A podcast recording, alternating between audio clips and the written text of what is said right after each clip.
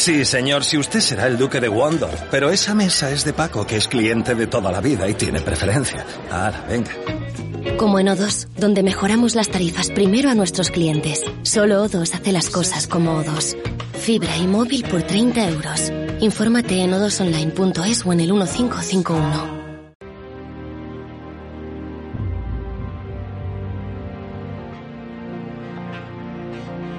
Los martes a las ocho y media en el balance nos vestimos de gala para recibir los debates Transforma España. De la mano de Eduardo Serra y moderado por Federico Quevedo, todas las semanas dedicaremos un espacio a reflexionar y debatir sobre aquellos asuntos que contribuyan a transformar el futuro y hacer del nuestro un país mejor.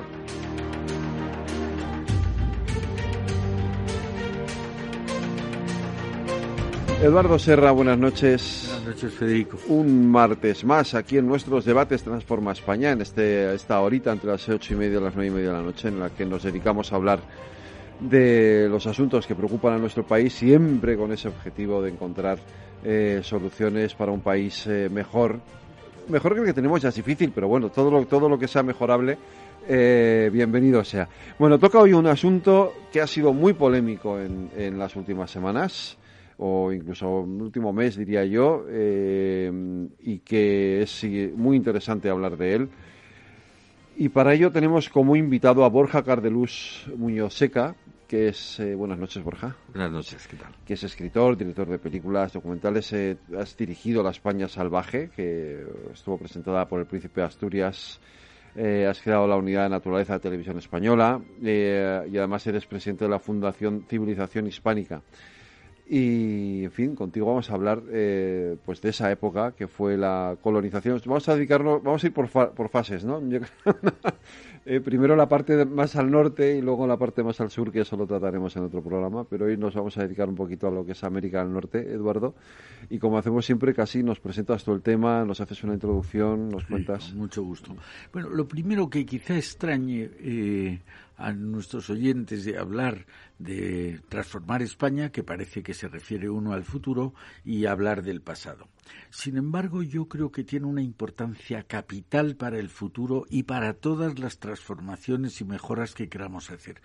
Porque si uno se cree que es heredero de unos sanguinarios genocidas asesinos, es difícil que piense que de ese linaje pueden surgir mentes y personas egregias.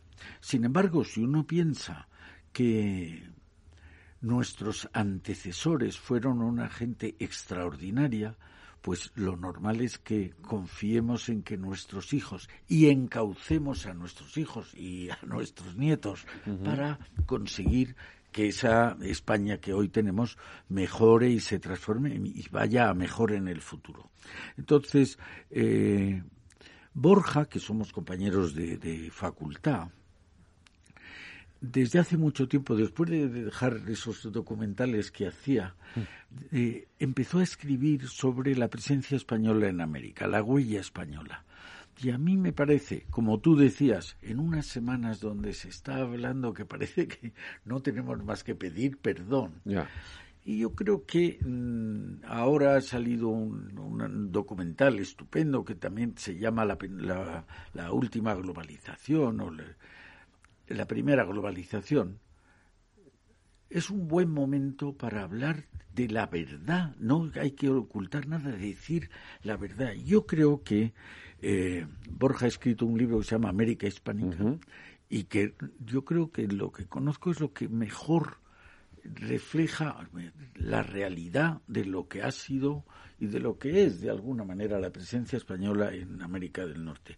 Yo creo que ahora se ha dicho y es muy importante ver la multitud de intentos que hay ahora de rehabilitar ese paso de España por América. Se ha, eh, se ha dicho un catedrático argentino que España no conquistó América, España liberó América de muchas tiranías. La del, ¿Cómo se puede entender que cuántos fueron con Cortés? 500 personas. Y haya, conquistar a un país de cientos de miles de personas. Eso no tiene. Es porque mucha gente, muchas tribus se sentían dominadas, sometidas por los aztecas y se unieron a los, a los españoles. De manera que yo creo que empezar a hablar de liberación más que de conquista y dejar de alguna manera, aunque esto es más difícil, de hablar de colonización. Pero sin saber nada, siempre me extrañaba decir eh, colonización, colonización viene de colonia. Yo nunca he oído hablar de las colonias, o sea, de las colonias españolas en América. Se hablaba de las repúblicas hermanas, pero no se hablaba de... Cuando, sabes que estuve en el Prado, eh, un tiempo y el Prado en, la época que yo estuve se quedó con el Salón de Reinos y el reino era reino de México y reino de Perú y reino de las dos Sicilias y reino de Castilla y reino de Aragón. Oiga, en las, en las Cortes de Cádiz, en la, Constitución de 1812 la hicieron diputados de toda España, es decir, de México y de Perú y de Argentina, y hablaban como españoles iguales de todos, iguales que los demás me parece una injusticia hablar de colonias. ¿Qué pasó? Que luego llegó la colonización, esta sí, británica o la colonización holandesa, y ellos hablaban de colonias porque eran colonias, y las colonias no tenían, la gente de las colonias, los mismos derechos que tenían los españoles de México, de Argentina o de Perú o de Colombia. ¿Qué ha pasado? Bueno, ha pasado que entonces España, que fue el país más glorioso en la edad moderna, los enemigos de España querían hacer propaganda, la hicieron y les salió muy bien. Y entonces se habla de las colonias españolas, cosa que desde el punto de vista español no, no existió nunca. Por eso me parece que es importante ahora que está terminando la edad contemporánea, que ya no es, eh, no es hablar de la derrota y las pérdidas del imperio español, sino de volver a pensar, mirando al futuro, que nuestros hijos son herederos de una tradición gloriosa y que pueden continuarla. Eso es de lo, de lo que se trata. Borja. Pues, bueno, yo estoy totalmente de, acuerdo con, con, Eduardo, ¿no? Eh, yo quería mm, matizar que, que, el libro que acabo de publicar, que efectivamente llega en un momento muy, muy, muy oportuno, ¿no? O muy necesario, diría yo, ¿no? América Hispánica, porque contiene no solamente la, obra de España, la huella de España en Estados Unidos, que es inmensa. ¿eh? Eh, Estados Unidos fue provincia española en un 80% durante tres siglos, que se dice pronto. también tiene la, civilización hispánica, es otro de los, de los, grandes libros que hay ahí dentro de América Hispánica, porque es la civilización que creó España, cosa que no pudo hacer ni siquiera el Imperio Romano, crear una civilización, creó una cultura y la exportó magnífica, extraordinaria, pero no tuvo gente para mezclarse, para fusionarse y España sí, lo, sí la tuvo. Por eso creó una dimensión eh, humana nueva, lo que se llama la raza, y realmente es una raza mestiza nueva. Y luego también está en, dentro de América Hispánica eh, la presencia de España en el Pacífico, muy desconocida, porque se conoce la primera vuelta al mundo, se conoce eh, la globalización, que como ha dicho mi buen amigo Eduardo, acaba de eh, hacerse una película sobre ello, pero es que España exploró eh, el Pacífico de norte a sur y de este a oeste, todos sus archipiélagos, todas sus eh, islas, mm, llegó hasta Alaska, descubrió Australia, cosas que la gente no sabe. Y finalmente otro de los otro de los grandes capítulos de los grandes libros que hay dentro de América Hispánica, que es un libro voluminoso de mil páginas, pues están las leyes de Indias, el libro de las leyes de Indias, donde se extractan los, los artículos que afectan a la supervivencia de los indios. Estas leyes de Indias son las que consiguieron mm, que los indios sobrevivieran en, en, América. Porque cuando España llega a América hay 13 millones de indios, como mucho, y cuando sale hay 16 millones de indios. Por supuesto que hubo una, una mortandad inicial, no un genocidio. El genocidio no, no lo hicieron los conquistadores, lo hicieron los virus europeos, la tosferina, la gripe, el sarampión, la viruela, que diezmaron de modo drástico a la población india en los primeros años. pero luego mm, surgieron los anticuerpos naturales de los nativos y las leyes de Indias protectoras que protegían su libertad, su dignidad, su justicia, su tierra. Esto es muy importante, la tierra de los indios y protegían además eh, su trabajo retribuido, nada de esclavos, retribuidos y con unas retribuciones justas. Todo esto se, se cuenta pormenorizadamente en el libro. Y tiene toda la razón mm, Eduardo cuando dice que no fueron colonias, porque una colonia implica un sesgo mercantil un sesgo comercial que nunca tuvo España y que lo tuvo, como bien ha dicho, Gran Bretaña en sus esas sí colonias británicas, pero no fueron nunca colonias las posesiones españolas en las Américas, fueron provincias, provincias eh, agrupadas en varios virreinatos, en cuatro virreinatos, pero fueron provincias. Es lastimoso que los llamen ahora todo la marea, la corriente antiespañola que hay allí, que siempre se refieran a la época eh, española como la época colonial. Está muy mal dicho. Una época virreinal, en todo caso porque fueron provincias, nunca fueron colonias, nunca tuvo interés mercantil España. Em, esto de las leyes de Indias me interesa mucho porque em, España eh, em, fue el único país en, aquel momento de los, con respecto a la colonización inglesa o anglosajona. Poblamiento. Vale. Es, una palabra correcta. Eh, es, el, es, la única, es la, es la, eh, el único país que sí que impone, o sea, no es que impone, que hace unas leyes que salvaguardan los derechos de los, eh, de los indígenas, cosa que no hicieron ni los ingleses, si yo no recuerdo mal, ni los holandeses. No lo hizo nadie, ni tampoco siquiera Portugal. Esas leyes de Indias se fueron desarrollando a partir del mandato de Isabel la Católica que eh, establecía que los indios no eran esclavos sino súbditos como los demás españoles. Y a lo largo de tres siglos se fueron desarrollando, ese, se desarrolló ese cuerpo jurídico extraordinario, un monumento humanístico Mm, irrepetible de 7.000 leyes, de 7.000 leyes que protegían a ultranza al indio.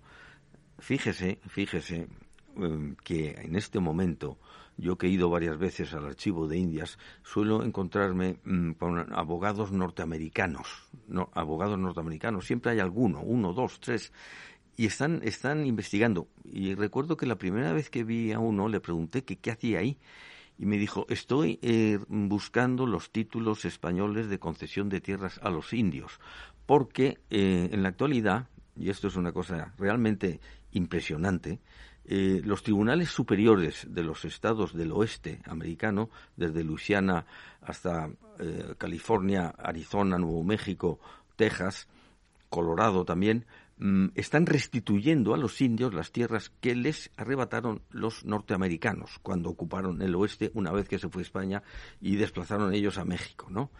Y los títulos mm, que les devuelven las tierras esos tribunales son las leyes de Indias, las concesiones otorgadas por el rey de España y el código de las siete partidas, que tiene ocho siglos, como bien sabrá mi amigo Eduardo, que es abogado del Estado, ocho siglos y está vigente, formalmente vigente en los Estados Unidos. Esto es extraordinario. No se sabe, pero los, y, claro, las, las, las, tribus indias eh, que ahora son acaudaladas, que tienen dinero porque tienen las concesiones de los casinos, contratan buenos abogados norteamericanos que los despachan hacia el archivo de Indias, están una temporada y cuando encuentran un título eh, del rey de España es oro puro porque mm, les restituyen las indias, las tierras robadas. Eso es así. Todos los meses hay dos o tres sentencias, dos o tres sentencias en alguno de los tribunales superiores del oeste.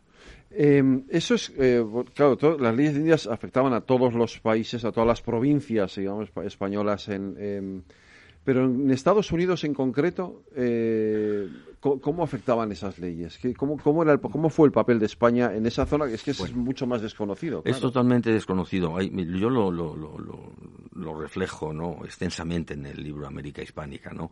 La huella de España en Estados Unidos eh, fue, es profunda. Y como también ha, dicho Eduardo, que ha dicho unas palabras muy acertadas, no es pasado, es, es presente. Porque esa huella está, está vigente. Primero, está vigente en los 600 millones de hispanos que viven, incluidos nosotros, incluidos los españoles en el mundo hispano, que comparten los mismos genes. Pero es que además está mm, vigente en otras muchísimas cosas. Mm, por ejemplo, No se sabe que la ocupación la, mm, de España en Estados Unidos fue totalmente distinta a la del sur. La del sur es la más contestada, ¿no? Del Río Grande hacia abajo, ¿no? México, Perú, con los conquistadores que, como, como también ha dicho bien Eduardo, no fueron conquistadores, sino libertadores de pueblos oprimidos y tiranizados y esclavizados por las tiranías eh, incas y aztecas, ¿no? Pero mm, cuando España eh, se adentra en el territorio de los Estados Unidos, ya ha nacido la leyenda negra.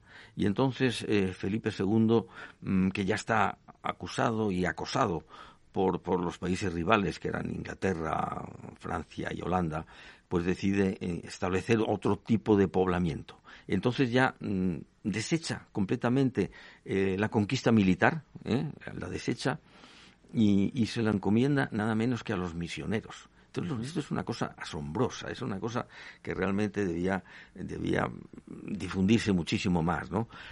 Eh, el sistema era así. Dos misioneros, solo dos, se adentraban con un pequeño retén de media docena de soldados de protección para no, para no morir, se adentraban en el territorio y fundaban una misión. Entonces convocaban a los indios de los contornos.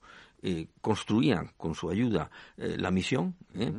y, les invitaba a alojarse en ella. ¿Y por qué los indios, los indios sius o navajos o, apaches, que eran los que poblaban el oeste, les interesaba este, este, este trato? Pues porque en la misión tenían primero techo seguro y segundo alimento y carne y carne, porque ellos mm, apenas tenían carne. La carne del bisonte eh, no estaba en, todos, en todas partes. Tienen, tenían alimento asegurado de, carne, eh, aparte de, legumbres y de todos los alimentos españoles, y además de techo. Y entonces los misioneros lo que hacían era enseñarles.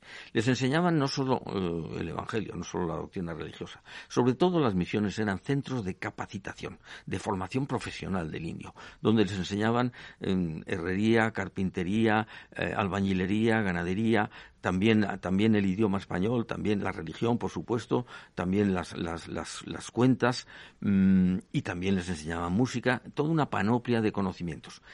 Tengas en cuenta que una misión, no sé si habéis estado en las misiones de California, pero en las misiones de California lo que se ve ahora es una iglesia y un patio o, un jardín.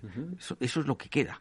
Una misión tenía 100.000 hectáreas, mínimo porque tenía, eh, por supuesto, que talleres y, las, habitaciones, las viviendas de los, de los nativos, pero también tenía huertos, tenía, tenía tierras de cultivo, tenía pastos, tenía bosques, 100.000 hectáreas. Eran núcleos de desarrollo regional. Y entonces, cuando pasaban 10 años y los nativos, los indios americanos, eh, habían ya asimilado las enseñanzas, entonces se, se, establecían ellos como pueblo autónomo y los misioneros se trasladaban 200 kilómetros para fundar otras misiones. Así se, se puebla el territorio de los Estados Unidos y muchas misiones, muchos pueblos, muchas ciudades de los Estados Unidos proceden, por supuesto, eh, de esas misiones, como por ejemplo eh, Tucson en Arizona, como por ejemplo San Diego, como por ejemplo San Francisco.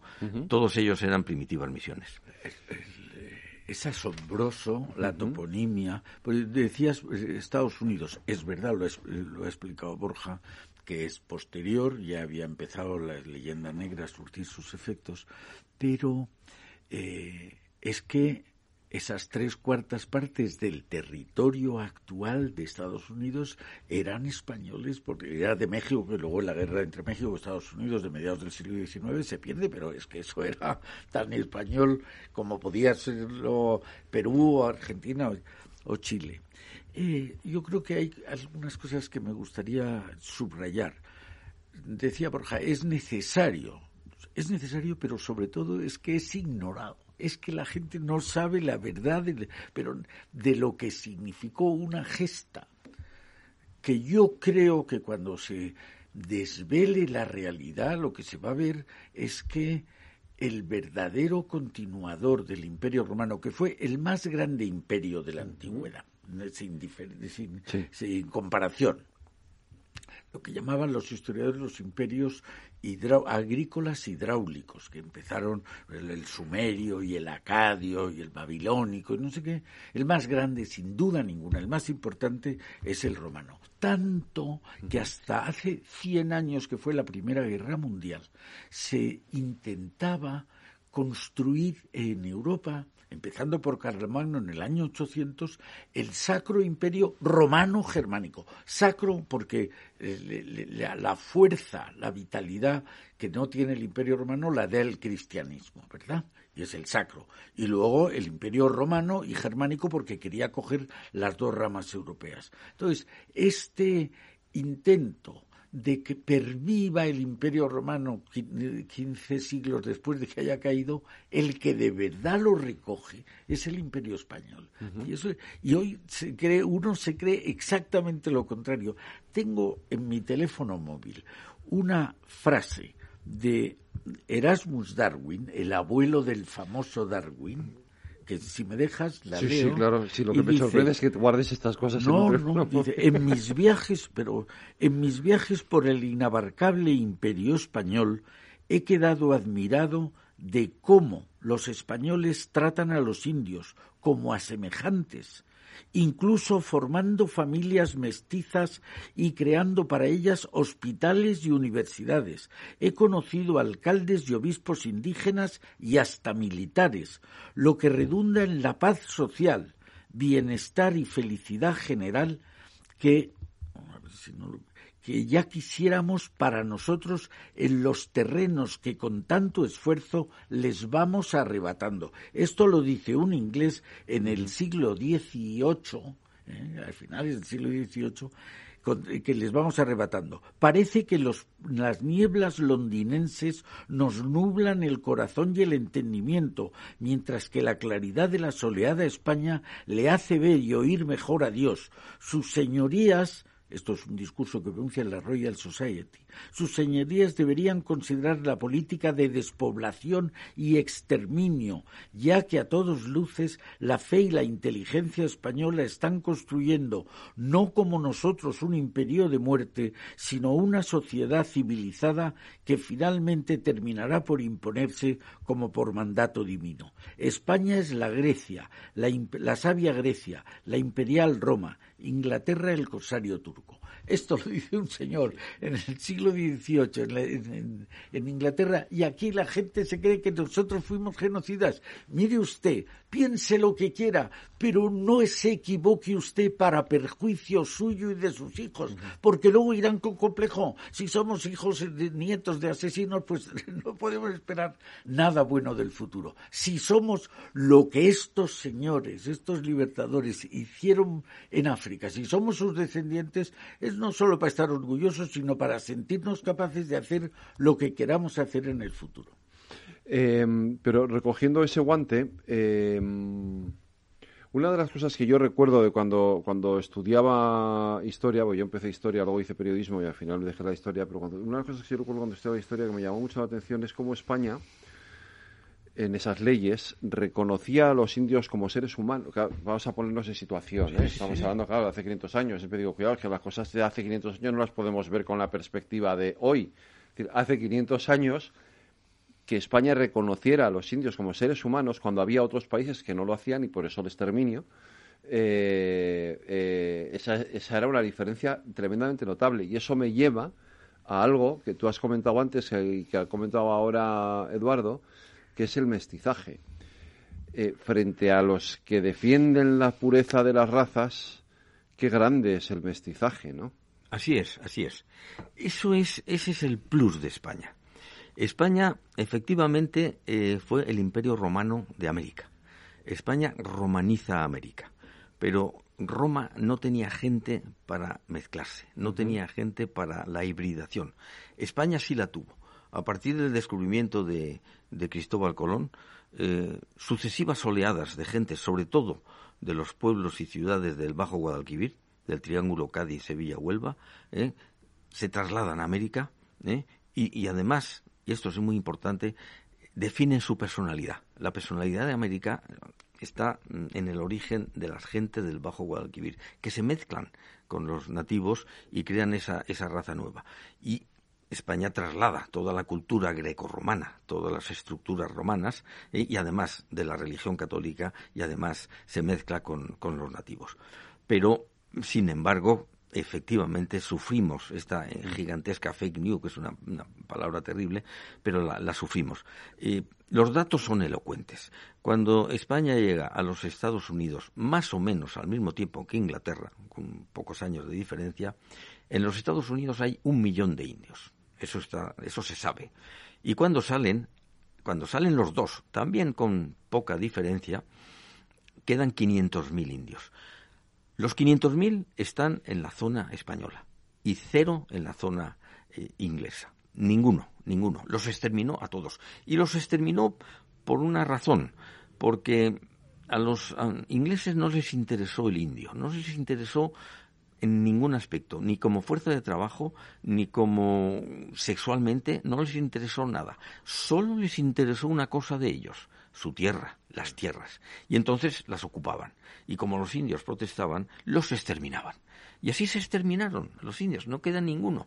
Y en Florida, donde también estuvo em, España, y creo nada menos que 100 misiones en Florida, eh, lo que ocurrió fue una invasión terrible militar desde el norte, cuando ya eran dos millones los que vivían en las colonias inglesas, eh, exterminaron, em, destruyeron las misiones españolas y todo lo que habían hecho.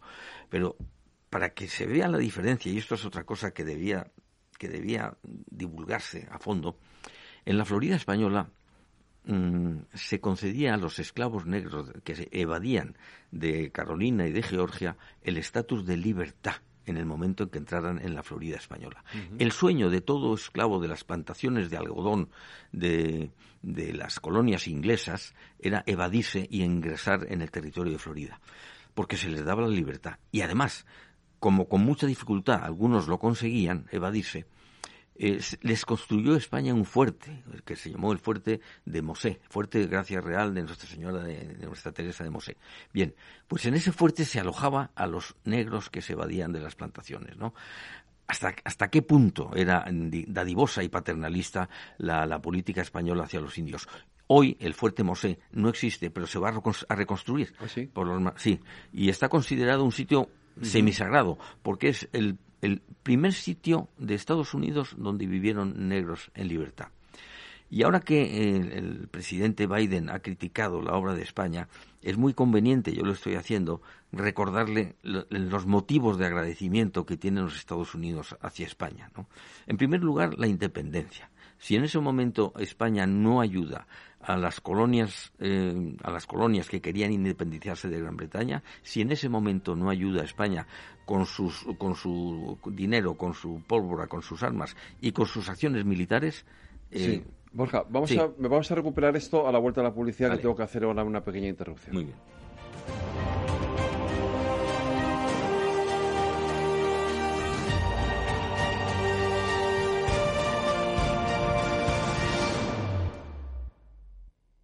¿Qué es ir más allá? Con Arval podrás llegar donde te propongas de la forma más sostenible y asegurar un mundo mejor contribuyendo a la seguridad en carretera, al futuro de las ciudades y a la calidad de vida. Ser responsable sin tener miedo al liderar el cambio. Arval, la transición energética arranca aquí. Más información en arval.es.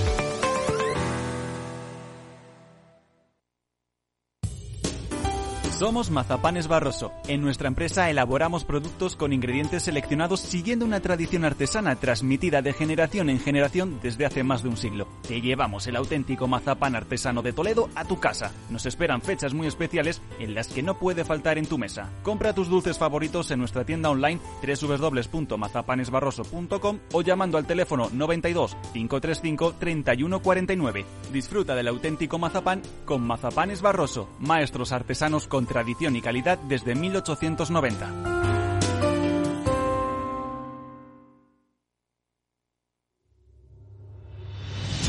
Ramón Tamames, catedrático de Estructura Económica. Si es que está escrito desde el Génesis, capítulo 42, el sueño de Faraón que interpreta José, los siete años de bonanza y los siete años de crisis, las vacas que salen del Nilo, etc. Es que está dicho en la Biblia. Capital Radio. Te escuchamos. Capital Radio Madrid 105.7 ¿Quieres mejorar tus oportunidades laborales? Si tienes experiencia en tu trabajo o quieres formarte, ahora puedes acceder a un certificado de profesionalidad. Gracias a este título oficial, aumentarás tus posibilidades de empleo y promoción laboral. Infórmate en comunidad.madrid o llamando al 012, porque tu trabajo se merece un título. Financiado por el Ministerio de Educación y Formación Profesional. Comunidad de Madrid. Valor Salud. Tiempo de salud. Su actualidad, sus personas, sus empresas. Todos los viernes a las 10 de la mañana en Capital Radio, con Francisco García Cabello. Capital Radio. Siente la economía.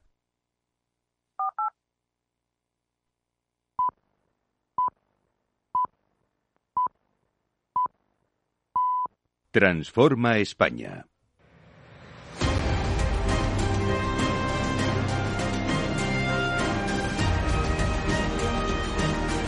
Las nueve de la noche, una hora menos en las Islas Canarias, escuchan la sintonía de Capital Radio. Esto es el balance. Estamos hablando en estos debates Transforma España sobre la herencia hispánica, sobre todo en América del Norte. Y Borja te he interrumpido porque por la publicidad manda eh, cuando nos estabas diciendo qué era esa, esa aportación que había hecho España y que Estados Unidos, que hacía mal Estados Unidos en no tener en cuenta. Bueno, fundamentalmente, aparte de la, toda la nomenclatura que hay allí, todas, las, todas las fundaciones que hizo, los presidios, las misiones que quedan, todos los edificios, el fuerte de San Agustín, pero hay tres que yo siempre suelo señalar. Uno, ya lo anticipaba, la ayuda decisiva de España al proceso de independencia. George Washington reconoció que si España no entraba en la guerra, no era posible independizarse de, de Inglaterra. España entró en la guerra, ayudó decisivamente con acciones militares como la de Bernardo de Galvez, que toma todo el Mississippi y el Golfo de México y lo pone a disposición de, Washington, mm, y eso vuelca la balanza de la guerra. Pero, pero quien ha sido agraciado por, la, por ese proceso ha sido Francia, que se vende muchísimo, muchísimo mejor. España ayudó mucho más que Francia, mucho más que Lafayette, pero no se sabe otro de los, de los temas es que si España no hubiera ocupado California, eh, hoy California sería de Rusia, no sería de los Estados Unidos. España ocupa California porque los rusos venían descendiendo desde el norte, desde Alaska, instalando factorías porque querían ocupar California. Mm, salta la alarma en, en la corte española y España decide, Carlos III, ocupar California. La ocupa, desplaza a Rusia y allí se queda hasta que mm, España desaparece del territorio y, se, lo queda a México. Y los Estados Unidos, cuando avanzan desde el este, les fue muy sencillo desplazar a México, pero no hubieran podido con Rusia de ninguna manera. Y hoy California sería Rusia, rusa. Y finalmente también solo destacar el hecho que mucha gente desconoce que todo el, mundo que hemos visto de las películas del oeste, todo el western, eh, no es un producto genuinamente norteamericano, como nos hacen creer, es un producto español, andaluz, de las marismas del Guadalquivir. Es el modelo ecuestre y ganadero de las marismas. La vaca que salen en las películas, la vaca mostrenca de las marismas, el caballo es el caballo de retuerta de las marismas, y todo, la montura, eh, los arreos, el, todo, el cuero, mm, el, sombrero de ala ancha, el rodeo, el marcaje de las reses, todo procede de las marismas del Guadalquivir, que se lleva, que se exporta a América, no solamente al oeste americano, a toda América, eh, eh, a que a Hollywood le parece maravilloso, porque la verdad es que es el mejor modo de utilizar el territorio del oeste, que es un territorio más bien árido.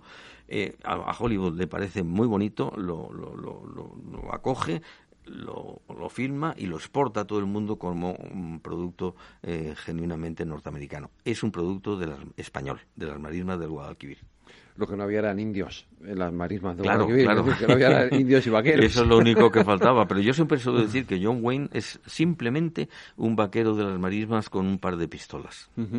Eh, ¿por qué, ¿Y por qué hay tanta diferencia? Es decir, ¿por qué luego... Eh, eh, sí, pues, seguramente la culpa sea nuestra, evidentemente, como siempre, ¿no? ¿Por qué hay tan poco reconocimiento a esa presencia, a esa aportación tan brutal de España a la cultura norteamericana?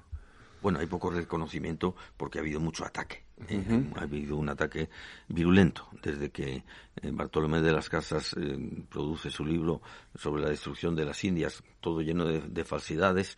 Eh, pero ese libro fue, digamos que ya, lluvia en campo, en campo sediento para nuestros ancestrales enemigos, sobre todo Inglaterra, especialmente Inglaterra, ¿no?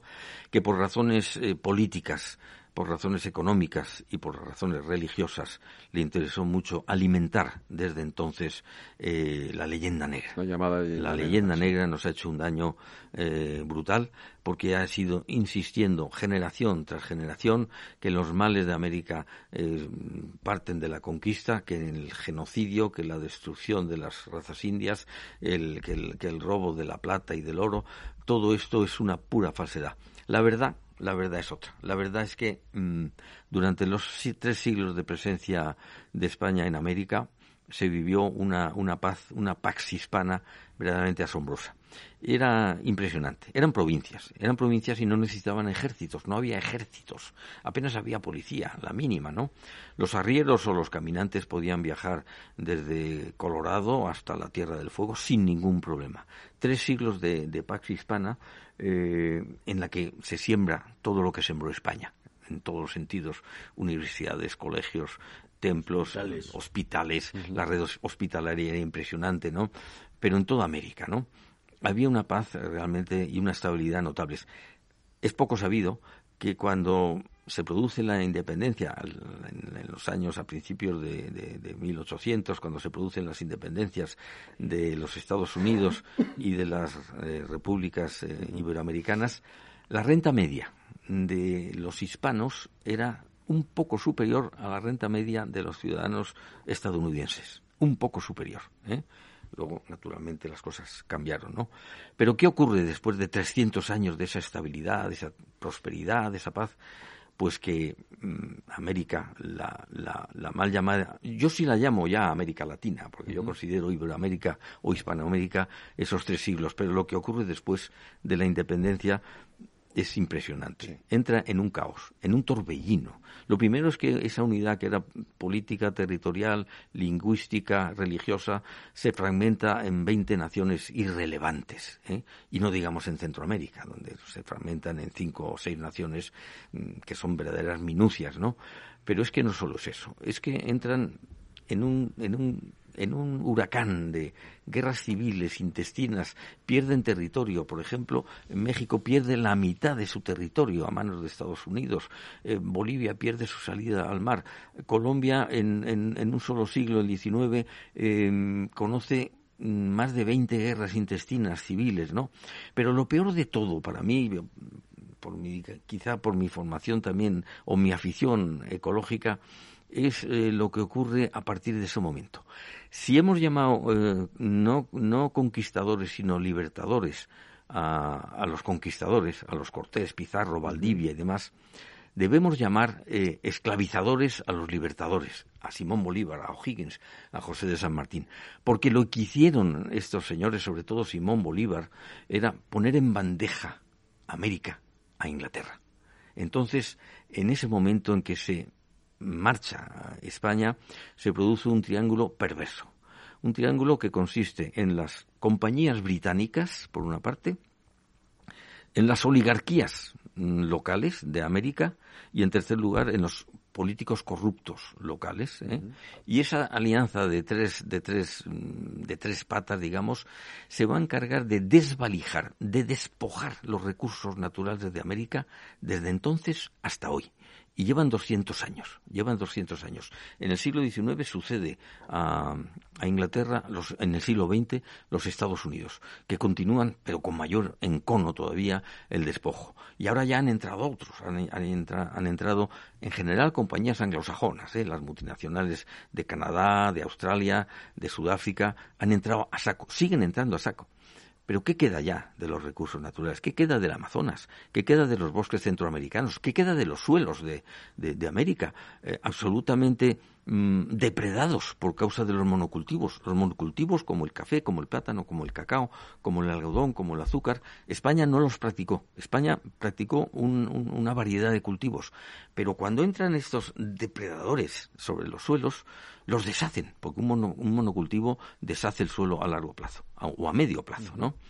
Entonces, como continúe el despojo y continúa, yo preveo para América que en un, en un siglo sea un solar, un, auténtico solar.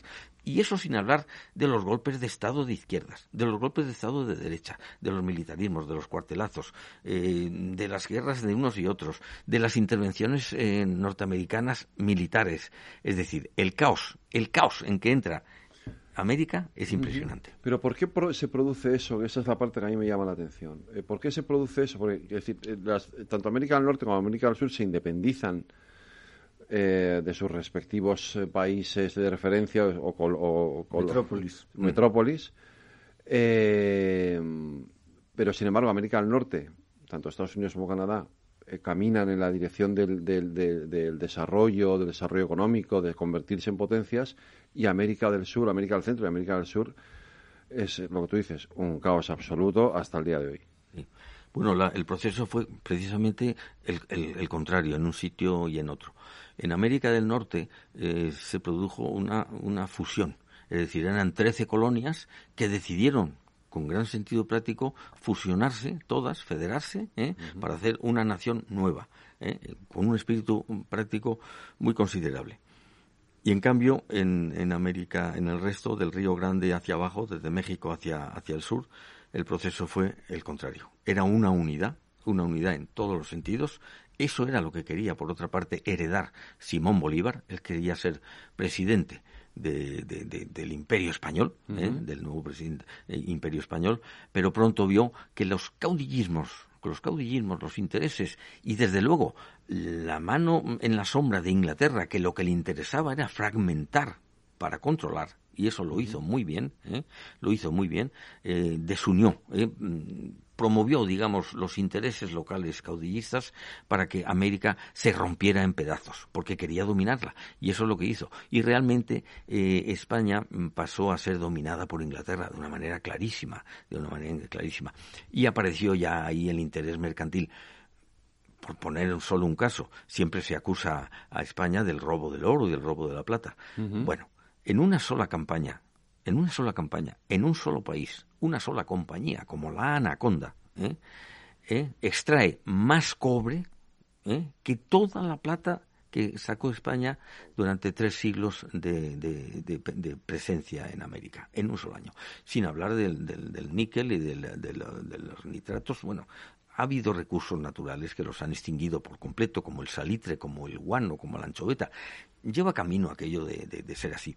Y entonces fue el individualismo ¿eh? hispano, el individualismo, el interés, el egoísmo, el egoísmo brutal, que querían ser todos, digamos, eh, cabeza de ratón ¿eh? y no cola de león como hicieron en, en, América del Norte, esos individualismos alentados, alimentados, espoleados por detrás por, por Inglaterra, fue el que, el que llevó al desastre del que es muy difícil salir, ¿eh? es muy difícil. Y entonces, claro, culturalmente ¿eh? lo que les interesa es seguir alimentando la leyenda negra para seguir depredando, ¿eh? para seguir echando esa, esa cortina de humo, esa cortina de humo sobre la sobre sobre América, acusando a España de todos los males que ocurrieron hace 500 años para seguir despojando a América de sus recursos. Y eso es lo que hay en el fondo, y no hay otra cosa. La pregunta es, ¿todo se hizo bien? Es decir, o, aún así hay cosas que hicimos mal y que yo no digo que haya que pedir perdón, que yo en estas cosas me parece a mí que pasados 500 años ya no tiene que pedir perdón de nada, pero, pero, pero hay que reconocer que algo se hizo mal. Hombre, claro, claro, porque es una, es una, es una obra humana, ¿no? Eh, por supuesto eh, que, pero eso sigue ocurriendo hoy, las leyes eh, marcan el camino de un país, el, cauce que debe seguir un país, en cualquier país, en cualquier, en cualquier régimen, ¿no? Las leyes de Indias fueron excepcionales, excepcionalmente paternalistas, protectoras del indio y demás, pero naturalmente que hubo individuos que abusaron, eso es evidente, es, es evidente. Aún así, qué difícil es controlar aquello, ¿eh? cuando está a 10.000 kilómetros de distancia, que, esa es otra. Nunca ha habido un imperio controlado a tanta distancia, ¿no? Pero porque era una prolongación de España, aunque había un mar por medio, eran, eh, aquello eran provincias. Hubo individuos que abusaron, pero la, la verdad es que la justicia, eh, la justicia mm, reaccionó pronto. Esos excesos que los hubo, ¿eh? que los hubo, y los hubo también en época de Bartolomé de las Casas, sobre todo en esa época primera de las Antillas, sí que hubo una generalización de excesos, porque no había todavía regulación, no se sabía lo que había en aquel territorio, ¿no? Eh, pero los, los, abusos se cortaron, pero cuando los hubo, esos son los que la leyenda negra ha seguido utilizando para eh, proyectarlos, para extrapolarlos a todo lo demás. Pero realmente lo que peor ha hecho España, ¿eh? Lo que peor ha hecho España ha sido no defenderse. Eso ha sido brutal. No se ha defendido. Ha recibido todos esos latigazos continuos, los sigue recibiendo del presidente de México, del presidente de Perú, mm, del presidente de Estados Unidos, sin una sola queja. Nunca se, ha, nunca se ha manifestado en contra, nunca se ha defendido como Estado. Ocasionalmente, pues hay algunos que hacemos, que hacemos libros o que hacemos películas, pero no hay una acción de Estado. Es que debiera haberla, porque sí, es que si no, es que si no, España, que empezó a perder territorio en 1800, ha ido perdiendo territorios, pero luego, últimamente, ha perdido mucho peso político, ha perdido peso económico y ahora está perdiendo peso histórico. Porque hemos perdido el relato. Hemos perdido el relato. Y como decía antes Eduardo, si se pierde el relato, si se pierden las raíces, si una persona sale a la calle y no se acuerda quiénes son sus padres o sus abuelos, o mejor o peor, le dicen que son asesinos, pues mm, digamos que los rechazará y buscará otros, otros, otra familia, otros, otros, otros, otro sitio, ¿no? Será juguete de los vientos, ¿no?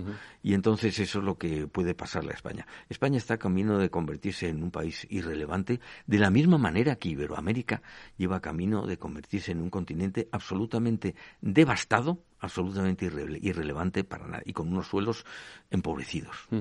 ¿Qué sentido tiene, Eduardo, que eh, este indigenismo y este empeño en culpabilizarnos, responsabilizar a España de, de, males que, luego realmente no tuvieron lugar.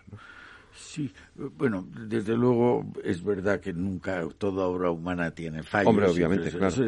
pero yo creo que hay que ser conscientes de una cosa. La historia la escriben los vencedores. Entonces, voy a hacer una simplificación, pero creo que ayuda a entender el problema. En la Edad Media, Europa es un conjunto de mm, reinos, de señoríos feudales, y hay, normalmente en guerra unos con otros.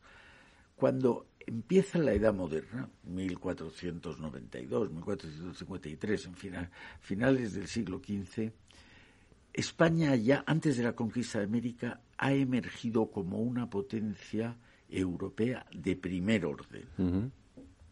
Y entonces nos llega un rey de fuera, que es Carlos V, mm, hijo de Juana la Loca y del emperador del príncipe del imperio austrohúngaro, y se encuentra, llega a España en 1500, se encuentra que España, que ya era, como digo, un país muy importante, ha descubierto América, Castilla, y, Aragón eh, ha llegado hasta Constantinopla.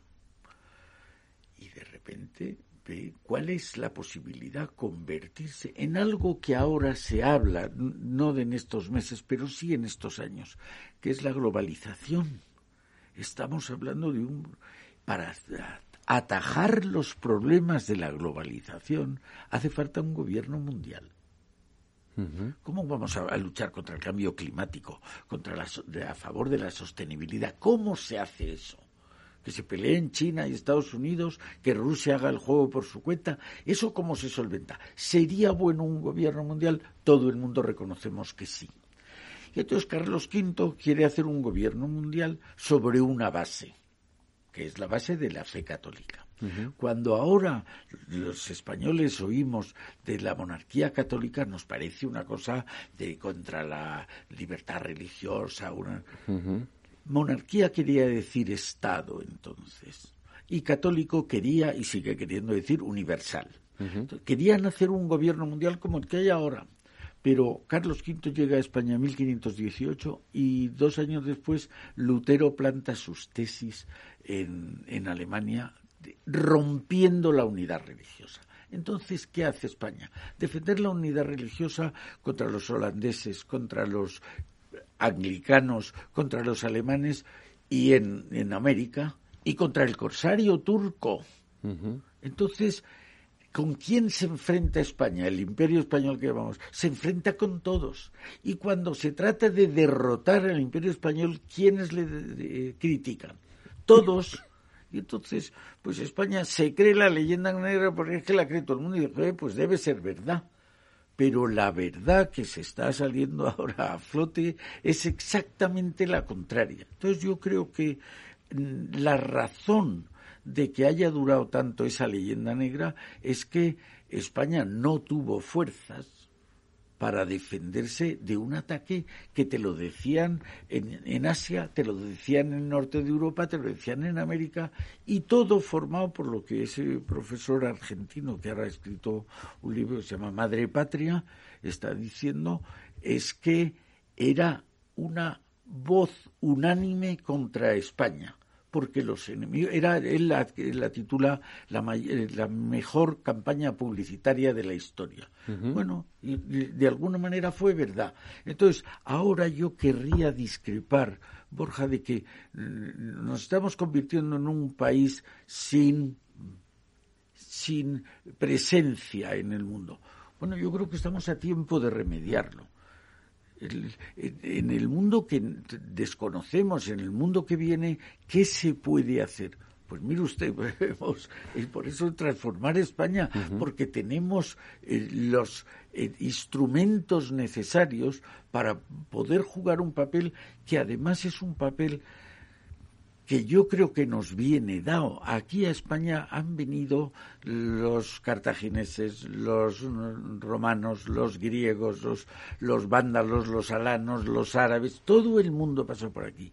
Si hoy, y tengo pruebas personales de que mucha gente piensa que el país de Europa más acostumbrado a relacionarse con gente de fuera, es España. Nosotros podríamos llevar la idea de la paz, la idea de la convivencia tranquila, la idea, podríamos llevarla por el mundo.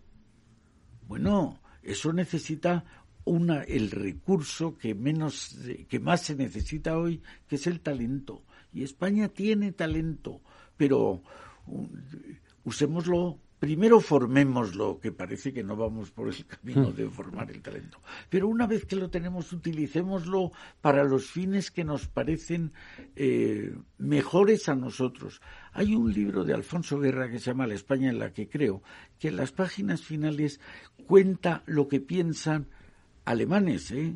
lo que piensan filósofos de primer nivel mundial y en el fondo, por resumirlo rápidamente, dicen si se habla de ética y de moral, el referente de la humanidad es España.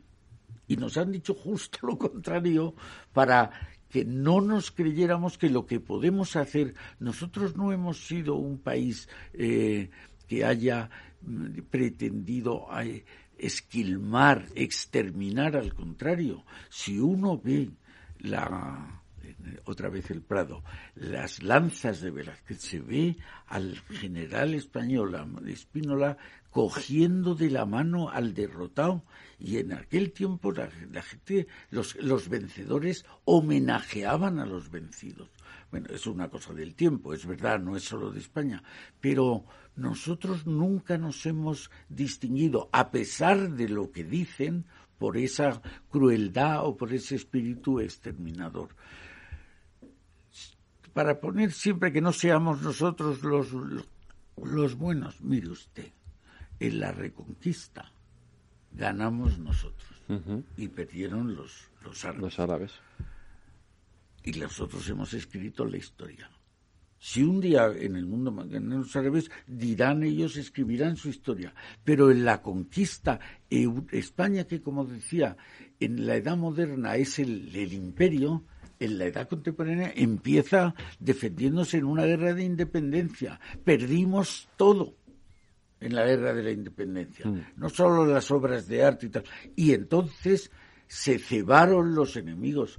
La, guerra de, de sucesión refleja lo que tú decías queriendo quedarse con los despojos, por decirlo de alguna manera, de España, por un lado los franceses y por otro lado los ingleses y los austríacos. Es decir, que mm, se fueron a coger los restos de lo que había sido el imperio.